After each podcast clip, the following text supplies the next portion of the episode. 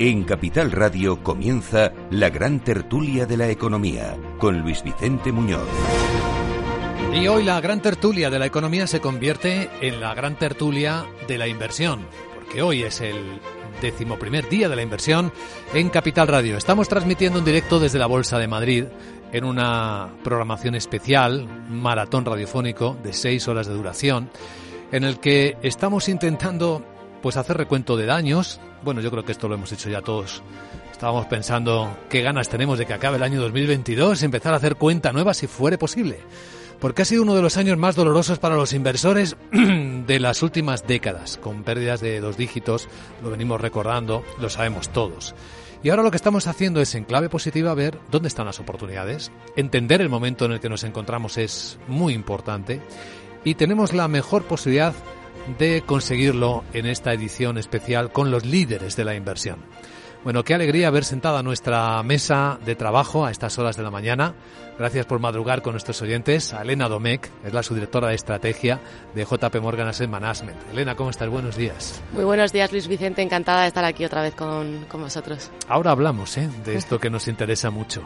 Nos acompaña y también está sentado a nuestra mesa, además no se pierde un día de la inversión y nosotros nos perdemos la oportunidad de escucharle al presidente de Inverco, de la Asociación Española que reúne a las instituciones de inversión colectiva, fondos de inversión. Ángel Martínez Aldama. ¿Cómo estás Ángel? Buenos días. Pues muy buenos días Luis Vicente y enhorabuena una vez más por esa undécima edición del Día de la Inversión y te animo a, que sigas eh, perseverando en esta iniciativa tan estupenda. Ya sabes que el gobierno no quiere que nos jubilemos a la edad prevista, o sea que por nuestra parte no habrá problema para continuar. Y nos gustaría verte aquí también, ¿eh? que esto Así- va para todos. Estupendo, pues así lo haremos. Joaquín Garralda, presidente de Spainsif. ¿Cómo estás, Joaquín? Muy buenos días. Muy buenos días y también encantado de estar aquí esta hora temprana, pero encantado de estar otra, otro año más, además.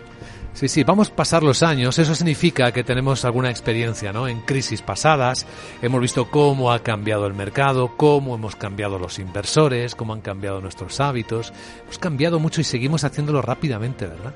Sí, eh, estamos cambiando porque el entorno cambia mucho, pero sobre todo el regulador, que es, que, que es el que más nos está empujando a cambiar, pues claro, nos vemos obligados a ello. E incluso eh, no solo a cambiar lo que pensamos, sino de introducir nuevos conceptos, nuevas terminologías, nuevas cuestiones que antes no manejábamos y ahora tenemos que manejar poco para tener una visión, bueno, pues informada de qué está ocurriendo. La mejor visión es a partir de los datos, porque nuestros oyentes saben que cualquier cosa que se comente sin datos es solo una opinión. Aquí no vamos a hablar de opiniones, también lo haremos, pero vamos a hablar de datos. Los datos los tiene Inverco, que va midiendo milimétricamente cómo se mueve el patrimonio de los fondos de inversión, cómo van cambiando los hábitos de los consumidores, por dónde se van moviendo los inversores en definitiva. ¿Qué ha pasado hasta el día en el que estamos hablando, 15 de noviembre, este año, Ángel? Pues en el área de fondos de inversión, la verdad es que en términos de suscripción podemos decir que es un año muy bueno. Eh, hasta la fecha actual llevamos unos 13.000 millones de suscripciones netas. Eh, en términos de rentabilidad, ya se ha comentado anteriormente, es verdad que es un año malo, pero siempre hay que verlo con perspectiva de medio plazo. Y este, el año pasado, por estas fechas, estábamos hablando de dos dígitos eh, en términos positivos, ahora hablamos de dos dígitos en términos negativos.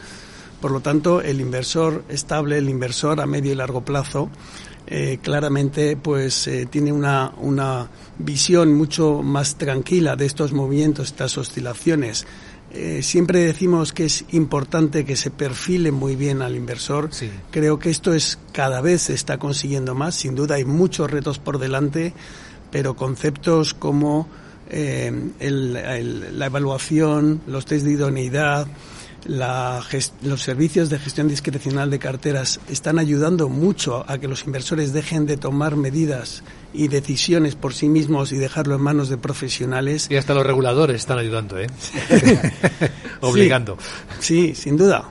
Pero eh, bienvenidos sean todos estos eh, pequeños empujones o impulsos, eh, hablando en términos como el premio Nobel, porque van llevando al, al, inversor, al ahorrador, por la vía adecuada. Y por lo tanto, con esa perspectiva de medio y largo plazo y esa mejor perfilación, eh, entre todos conseguiremos que nuestros ahorros se rindan más para el objetivo que queremos y para el plazo que queremos establecer. Si hay un saldo neto de entrada de dinero en fondos, ¿en qué tipo de riesgos es donde está creciendo más este año?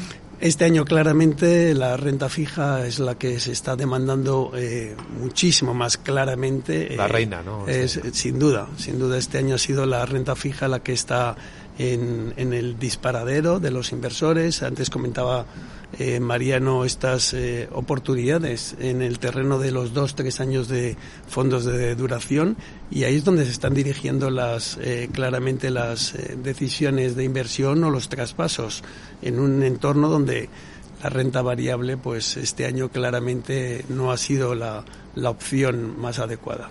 No ha sido lo que ha ofrecido mejor rendimiento, aunque en renta variable tendremos que hablar en plurales también, y de esto pues hemos hablado en muchas ocasiones. Es un lujo que esté sentada a nuestra mesa hoy Elena Domecq, la subdirectora de estrategia de JP Morgan Management. Hemos ido hablando de las rentas variables en plural, ¿no? Porque no es lo mismo la americana que la europea, que la europea, que la de los emergentes. Es que hay que ser muy precisos, ¿no? Ahora, Elena.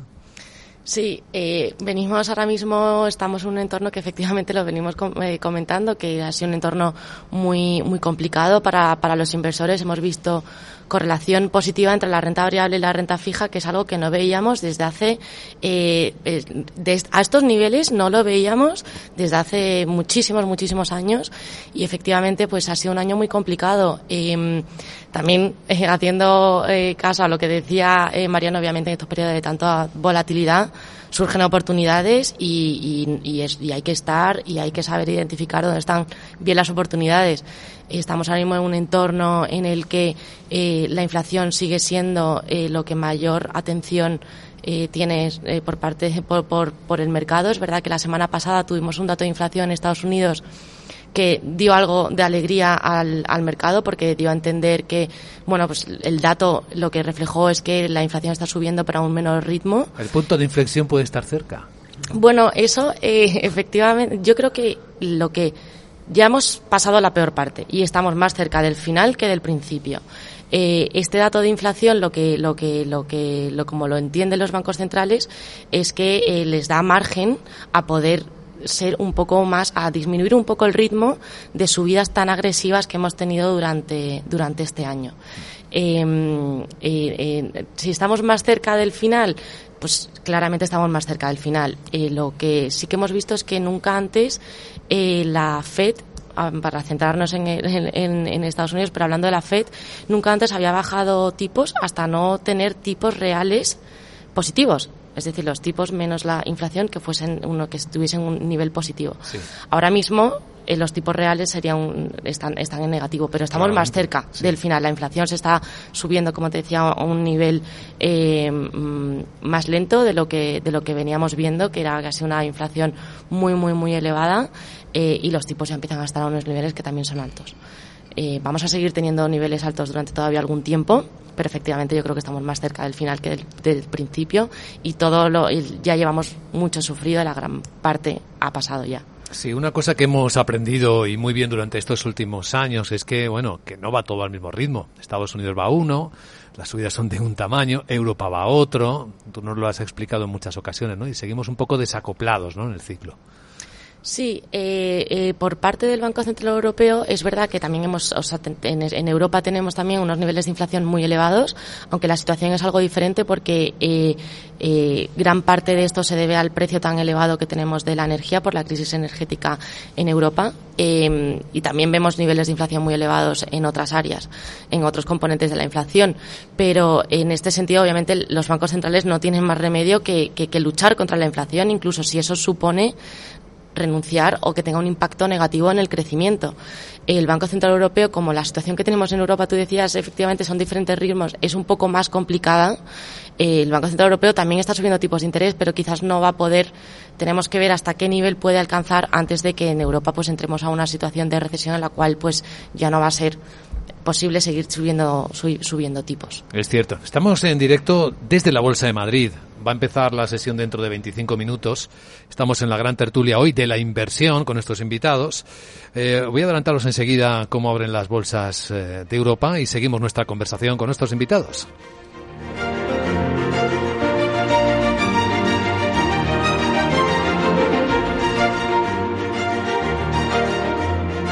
En Capital Radio, Día de la Inversión. Luis Vicente Muñoz. Adelántate al Black Friday con los tecnoprecios del corte inglés y llévate un televisor LG de 75 pulgadas por solo 899 euros. Además, tienes un portátil Asus VivoBook i5 con 12 GB a 699 euros. Adelántate al Black Friday y llévate ya todo lo que te gusta con la financiación fácil del corte inglés. Financiación ofrecida por financiera el corte inglés y sujeta a su aprobación. Consulta condiciones y exclusiones en elcorteinglés.es. Bontobel Asset Management. Calidad suiza con el objetivo de obtener rendimientos superiores a largo plazo. En Bontobel Asset Management siempre estamos a la vanguardia de las inversiones activas en bonos y acciones. Para más información, entre en nuestra página web bontobel.com barra am. Bontobel Asset Management, su especialista global en fondos de inversión. Número uno mundial en el ranking ESG de compañías eléctricas. Marca mejor valorada del sector. Primera opción del consumidor a la hora de contratar electricidad. Y ahora, ahora en Hola Luz, lideramos una revolución para transformar 10 millones de tejados en energía 100% verde para el mundo. Es la revolución de los tejados. Hola Luz. La gran tertulia de la economía, solo en Capital Radio.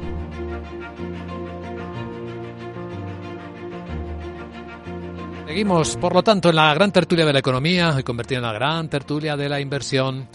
En 34 minutos abren eh, los 34, no, 24 minutos abren las bolsas de Europa. Y van a hacerlo todo a punta al alza. Estamos viendo los futuros ahora mismo subir para la Eurostock seis décimas, son 22 puntos, 3.906. Los del IBEX están subiendo, uy, qué poco el IBEX, 4 puntos, 8.174. Aquí vuelvo a recordar que pesan las eh, situaciones eh, de escena, de entorno, de incertidumbre regulatoria para la banca y para las energéticas. El futuro americano viene acompasado. Al SP está subiendo 27 puntos en 3.984, no muy lejos de los 4.000, según estoy viendo en las pantallas de XTV. Si inviertes en bolsa, esto te interesa. XTB tiene la mejor tarifa del mercado para comprar y vender acciones y ETFs. No pagues comisiones hasta 100.000 euros al mes. Si inviertes en bolsa o quieres empezar, más sencillo imposible. Entras en xtb.com, abres una cuenta online y en menos de 5 minutos compra y vende acciones sin comisiones. Además, te atendemos 24 horas al día. ¿A qué esperas? Más de 500.000 clientes ya confían en xtb.com. Un broker, muchas posibilidades. xtb.com. A partir de 100 euros al mes, la comisión es del 0,2%, mínimo 10 euros. Invertir implica riesgos. Bien, pues aquí seguimos en directo en la Bolsa de Madrid, Día de la Inversión en Capital Radio, y aquí en esta mesa siguen con nosotros Elena Domecq, su directora de estrategia de JP Morgan Asset Management, Joaquín Garralda, presidente de Spainsif, y Ángel Martínez Aldama, presidente de Inverco. Eh, Joaquín Garralda, la inversión sostenible ha quedado tocada este año porque ha quedado tocada toda la renta variable. La sostenible en particular, que presumía de comportarse mejor que la inversión no específicamente sostenible, ¿cómo, cómo está? Bien, eh, claramente pues se ha, se ha, resentido, es decir, no es que sea eh, se, se, sale de la situación actual. Lo que eh, sí podemos decir es varias cosas. Una, sigue creciendo mucho menos que el ritmo anterior y el tema de rentabilidad ya empieza a ser depende cuál elijas. Ya no hay una media que pueda decir la rentabilidad eh, siempre la resiliencia depende de quién lo investigue, pues dice que son más resilientes o no, pero también hay unos que dicen que no, no está tan claro. Lo que sí podemos decir es que en, por lo menos en conversaciones, eh, productos, en, eventos, eh, conferencias, es una cuestión que está, se habla mucho. O sea, que, que ya eh, forma parte no solo de un segmento pequeñito, sino de qué hacemos, qué pensamos y sobre todo ya no solo de decir, bueno, pues voy a, excluir unos sectores malditos, pecaminosos, que son pues eso, el tabaco y tal, sino ya es decir, bueno, pero nosotros en esta situación, ¿qué es eso de la transición eh, climática? Eso debemos ayudar, debemos comprar, debemos evitar los de petróleo. Entonces se está complicando mucho más y eso qué hace? Pues que incluso a la hora de medir sea cada vez más difícil, porque antes había un sistema de medir relativamente sencillo en función de estrategias que había Y ahora ya no. Encima estaba la taxonomía que debería haber ayudado a esto, ¿no? La taxonomía indudablemente ha ayudado, eh, es, un, magnífico eh, eh, sistema de clasificación, pero tiene sus huecos. Primeros huecos, que no es todos los sectores. Segundo hueco, más que hueco, dificultad es que la taxonomía habla de actividades, no de empresas. Pero luego habla de actividades que, que ayudan a cumplir los objetivos, pero lo único que pasa es que también exige pues que haya unas mínimas salvaguardias, que haya una evitar que por arreglar un objetivo entorpezcas a otro, es decir, que está siendo muy complicado, muy sofisticado, pero muy complicado. Y lo que pasa es que eso conduce a una situación que nos encontramos ahora, que es trasladar al último inversor, al ahorrador, en, el famoso perfil que antes Ángel ha comentado muy bien, pues claro, el perfil le van a apuntar no solo por la situación de riesgo, de liquidez que necesita, sino también cuáles son sus preferencias de sostenibilidad. Y eso obliga a un discurso difícil, distinto y una comprensión difícil, con lo cual estamos en un momento verdaderamente desde el punto de vista de la inversión sostenible en un momento bueno, pues bastante importante de cambio. Eh, Elena, hemos hablado muchas veces de cómo había una demanda constante y creciente de fondos en inversión sostenible y fondos de impacto también, ¿no? Género de impacto social. ¿Qué observáis vosotros en JP Morgan Management sobre esto que comenta Sí, es bastante en línea con lo que con lo que dice eh, Joaquín Garralda. Es que eh, estamos en una situación que eh, hablamos muchísimo de sostenibilidad, es algo que mm, ha venido para, para quedarse completamente y es algo que vamos a tener aquí durante todavía mucho tiempo. Lo que pasa que el nivel de comprensión de todo lo que ello implica es, es complicado pero estamos eh, atajando la situación de la mejor manera que, podamos. Eh, por, por, nuestra parte, pues intentamos ayudar al, al, inversor a tener la mayor capacidad de comprensión posible y, explicar estos, todo esto que es, que es nuevo para los inversores de la mejor manera posible. Pero claramente esto es un tema que ha, venido para quedarse. Eh, fondos de inversión de impacto, temáticos, con sesgo sostenible, cada vez lo vemos más, lo vamos a ver más y son buenas iniciativas que estamos, que estamos tomando y que estamos desarrollando. Decía hace un instante Ángel Martínez Aldama que la reina este año de las entradas de dinero de los inversores en fondos era la renta fija. ¿Puedes certificarlo? Totalmente. Eh, ha sido un año como comentábamos, ha sido un año muy complicado, tanto para la renta fija, para la renta variable, donde hemos tenido esa correlación eh, positiva. Y lo que hemos visto es que eh, ha, habido una, un, un repricing, como dicen los ingleses, de, de, la renta fija que ha sido muy agresivo. Ahora mismo la, la, la renta fija está a unos niveles eh, que no habíamos visto en décadas. Llevamos eh, años y años. Lo, dices por lo barata que está, ¿no? Por lo, efectivamente, perdón, por lo, por lo barata que está. Sí. sí, está a unos niveles que no habíamos visto nunca antes. Y esto obviamente abre muchísimas oportunidades y la renta fija eh, es un activo que, como decía antes también Mariano, empieza a estar ahora también encima de la mesa.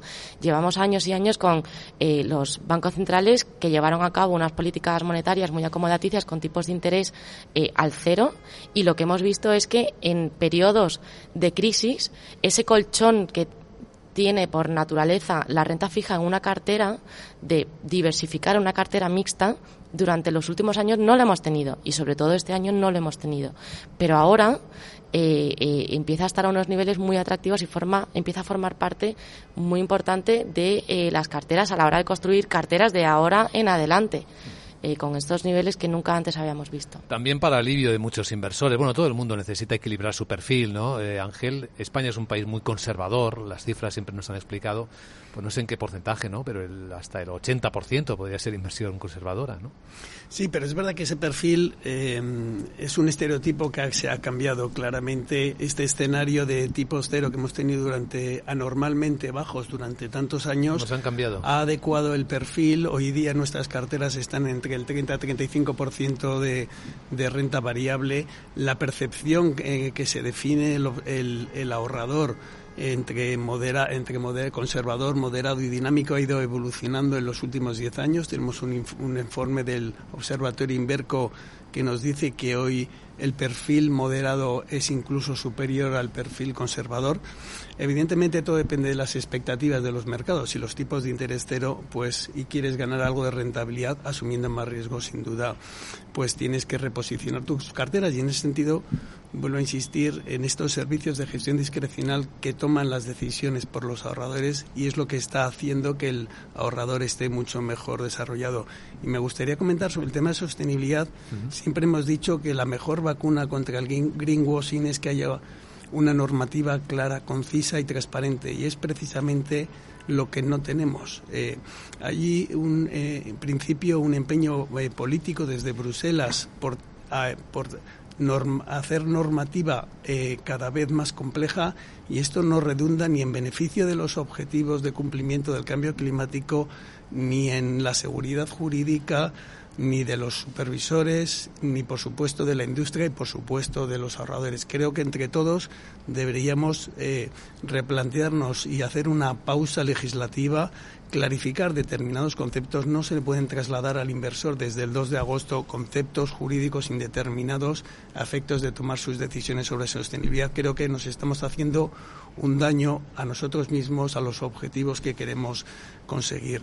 Y en ese sentido, pues sería muy recomendable el que simplifiquemos, eh, adecuemos eh, todos estos perfiles, porque si no hay dudas, si no entran las normas cuando tienen que entrar o se exigen determinado cumplimiento de determinadas eh, de especificidades, eh, pues esto va a redundar sin duda en más eh, greenwashing, en más reclamaciones y en definitiva es, no habremos conseguido lo que pretendemos. Pues con mucho sentido común este planteamiento y puede ser la reivindicación óptima del día. Me gustaría, Elena, em, por completar la visión de lo que hablamos hace un instante, de cómo la demanda eh, de fondos va hacia la renta fija, pues que matizáramos un poco más y a partir del equipo que hace el, extraordinario equipo de, gestión y de análisis de JP Morgan Management, eh, que nos ayudaras a precisar un poco más dónde dentro de la renta fija veis las mejores oportunidades, porque se habla mucho también de la, de la renta fija, pero de la deuda corporativa, ¿no? De deuda de empresas. Eh, por poner un, y volviendo un poco a los básicos quizás, pero eh, la renta fija en una cartera eh, mixta diversificada tiene dos objetivos. Uno es tener unos eh, un, cupón que sea que sea recurrente y también en periodos de caídas de las bolsas que, eh, que en esos periodos la renta fija suba y por lo tanto tengas una diversificación y tengas una, una, una diversificación en carteras. ¿no?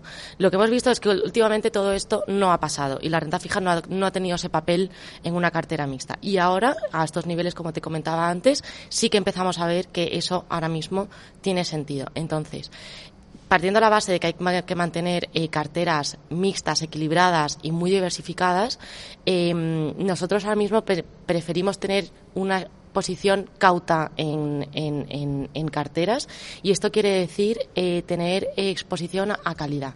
Y calidad en renta fija serían compañías con grado de inversión frente a aquellas que tienen de alta, de alta alta rentabilidad o de renta fija de, eh, mercados emergentes.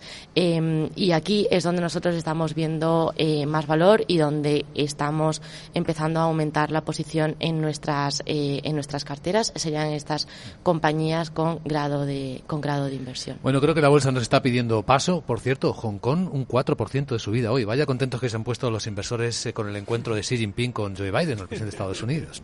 La gran tertulia de la economía nos encantaría hablar más de estos temas porque son todos muy importantes, los que hemos tratado con nuestros invitados, con Elena Domecq, con Ángel Martínez Aldama, presidente de Inverco, y con Joaquín Garral, la presidente de SpainShift. Tenemos que hablar más, Joaquín. Muchísimas gracias a los tres.